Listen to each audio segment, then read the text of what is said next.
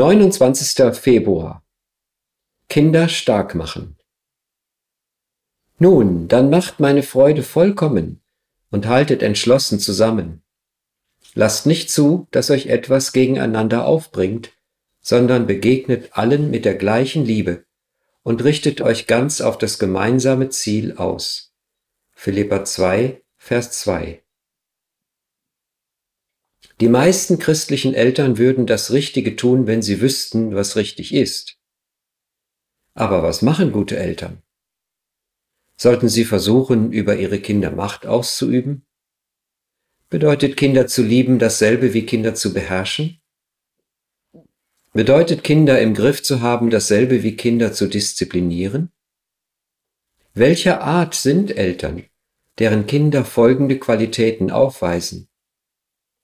Erstens, sie haben ein gutes Selbstverständnis und sind glücklich, genau so zu sein, wie sie sind. Zweitens, Sie respektieren die Autorität anderer Personen und haben die Fähigkeit, mit ihren Lehrern und anderen Vorgesetzten auszukommen. Drittens. Sie folgen dem Glauben ihrer Eltern nach und besuchen die Gemeinde ihrer Eltern.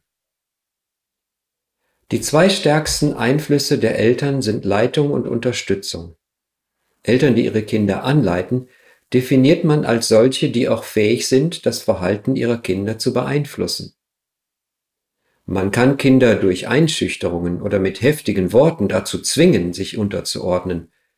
Man kann ihnen Schuldgefühle vermitteln oder man kann klare Grenzen setzen und ihnen eine Auswahl an Lösungen vorlegen. Elterliche Unterstützung wird definiert als die Fähigkeit, dem Kind das Gefühl zu geben, geliebt zu sein. Das bedeutet mehr als ihrem Kind nur zu sagen, dass sie es lieben. Ihre Liebe zu ihrem Kind äußert sich darin, wie sie im Laufe des Tages mit ihrem Kind kommunizieren und es berühren.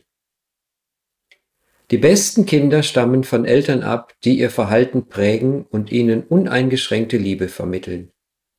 Die schlimmsten Kinder kommen aus Familien, wo sie wohl geleitet, aber nicht geliebt werden. Es kann sein, dass sie das Verhalten ihres Kindes nicht im Griff haben, aber durch die Gnade des Herrn können sie es lieben. Gebet. Lieber Herr Jesus, ich brauche deine Weisheit, damit ich meine Kinder vorbehaltlos lieben und ihr Verhalten beeinflussen kann.